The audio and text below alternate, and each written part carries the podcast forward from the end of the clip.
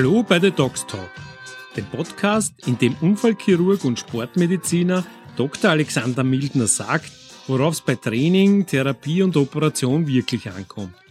Was wem hilft, was die Trainings- und Behandlungsmethoden von heute können und was endlich für immer in der Gerüchteküche verschwinden sollte.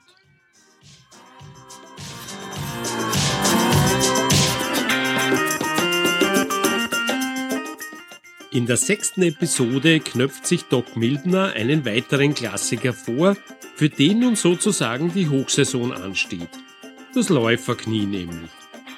Alexander Mildner sagt, woher der stechende Schmerz kommt, wie man ihn von jenem unterscheidet, der von den ebenfalls recht geläufigen Meniskusproblemen herrührt, was man prophylaktisch dagegen tun sollte und warum die immer noch häufig verordnete komplette Sportpause ein echter Schuss ins Knie ist. In Zellbehorn stößt auch Jennifer Zimmer, als Physiotherapeutin unter anderem im Team Mildner und bei Österreichs zuletzt so erfolgreicher Frauenfußballnationalmannschaft aktiv. Sie erklärt die Therapiemethodik gegen das Läuferknie.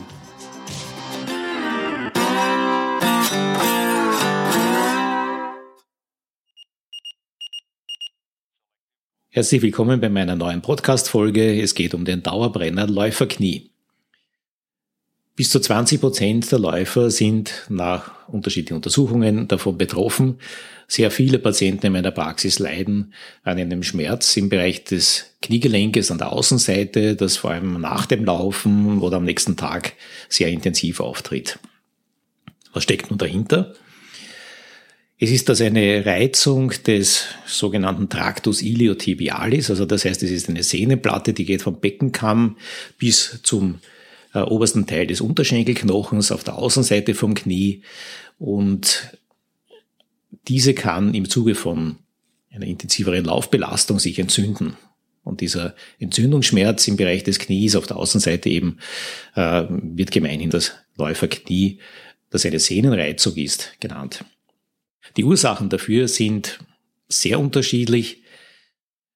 Begünstigt wirkt auf jeden Fall zum Beispiel ein Fehler in der Beinachse. Das heißt, wenn es eher Richtung O-Bein geht, das vielleicht noch kombiniert mit einer Schwäche der Beckenstabilisation, die nach längeren Laufeinheiten auftritt, ähm, die dazu führt, dass diese Sehnenplatte häufiger über den Knochen drüber reibt. Das begünstigt die Entzündungen. Auch Fußfehlstellungen können dabei einwirken. Wichtig, aber auch für den Laien leicht zu unterscheiden, ist das Läuferknie eigentlich von einem Meniskusschmerz. Der Klassiker, was Patienten erzählen, die zu mir in die Praxis kommen, die eine Meniskusklinik haben, ist, dass sie sagen, ich habe einen Rotationsschmerz. Und das ist ein Schmerz eben bei Drehbewegungen, zum Beispiel einsteigen aus dem Auto, aussteigen aus dem Auto, umdrehen im Bett und ähnliches. Und das ist ein punktförmiger Schmerz, eben innen oder außen beim Knie. Und davon unterscheiden muss man einen Schmerz, der konstant auch in Ruhe vorhanden ist, der erst nach der sportlichen Belastung auftritt. Das ist also eher eine Sehnenreizung. Und darauf gehört eigentlich vor allem trainingstechnisch geantwortet. Denn eines ist sicher, das Läuferknie gehört nicht operiert, sondern trainiert. Und der Grund dafür ist vor allem die Schwäche darum von Beckenstabilisation und hier muss man auch in der Therapie ansetzen. Damit sind wir auch schon bei der Behandlung.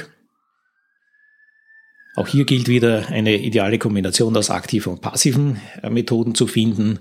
Vielen bekannt ist sicher die Black Roll, die Faszienrolle und ähnliche Gerätschaften, mit denen man versuchen kann, die Außenseite des Oberschenkels abzurollen sozusagen.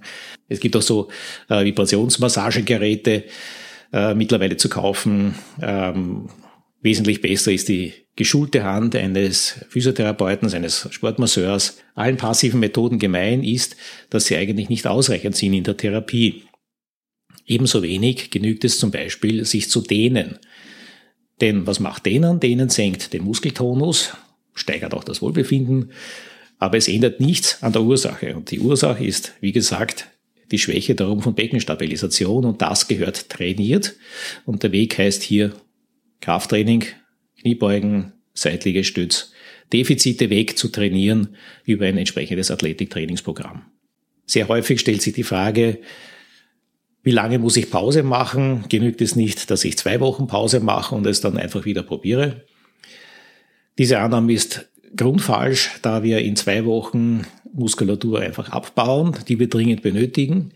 Und es sind eigentlich genau zwei bis drei Wochen, die man intensiv therapeutisch nützen sollte, um mit aktiven und passiven Methoden das Problem in den Griff zu bekommen. Also das heißt, die Zeit nicht unnötig verstreichen zu lassen, sehr wohl eine Laufpause einzulegen, zum Beispiel zum Erhalten der Kondition auf einen Ergometer auszuweichen, Spinning-Einheiten zu machen etc., nur um die Stop-and-Go-Belastungen, die hier die Beschwerden auslösen, zu verhindern.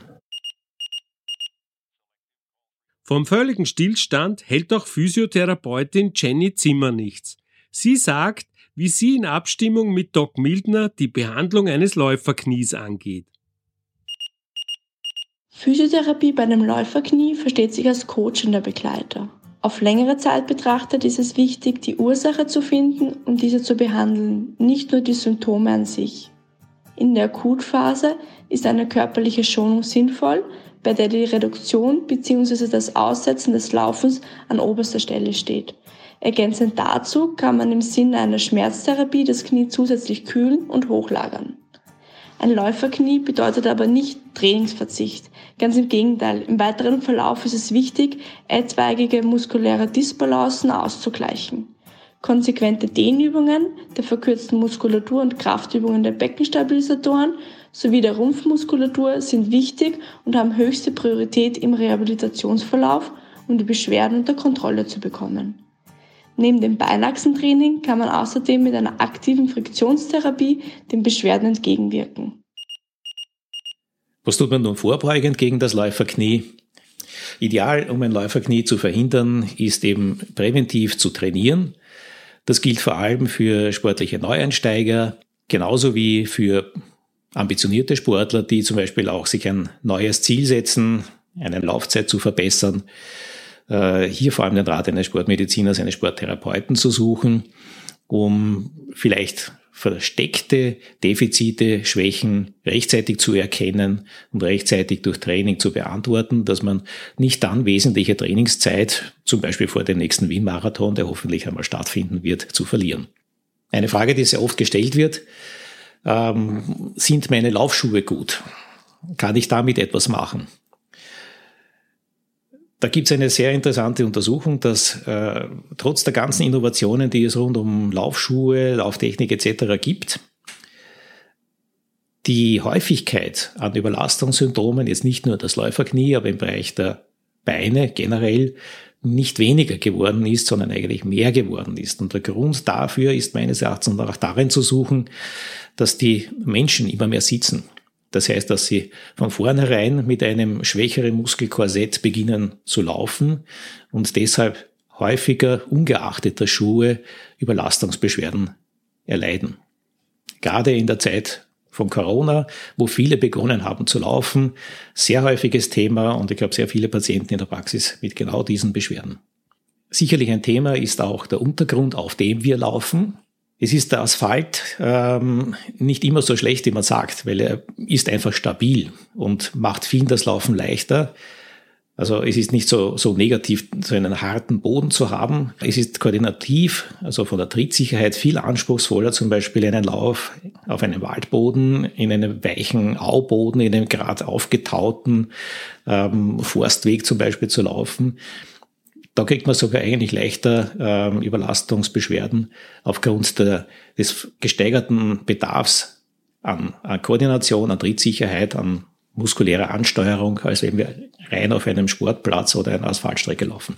Das heißt, aus meiner Sicht ist wesentlich rasch zu reagieren auf Überlastungsbeschwerden, um hier eben auch rasche Abhilfe zu erhalten. Es ist immer schade, wenn Patienten oft erst nach Monaten der Beschwerden, nach ewiger Laufpause und verlorener Kondition zu mir kommen und dann wesentlich länger brauchen, um wieder sportfähig zu werden. Daher stehe ich gerne jederzeit mit meinem Therapeutenteam zu Ihrer Unterstützung zur Verfügung. Alles Liebe und bis zum nächsten Podcast. Ihr Alexander Mildner.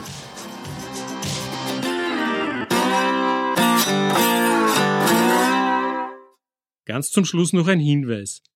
Detaillierte Informationen über Dr. Alexander Mildner, sein breites Behandlungsangebot und sämtliche Möglichkeiten zur Terminvereinbarung finden Sie unter www.mildner.at.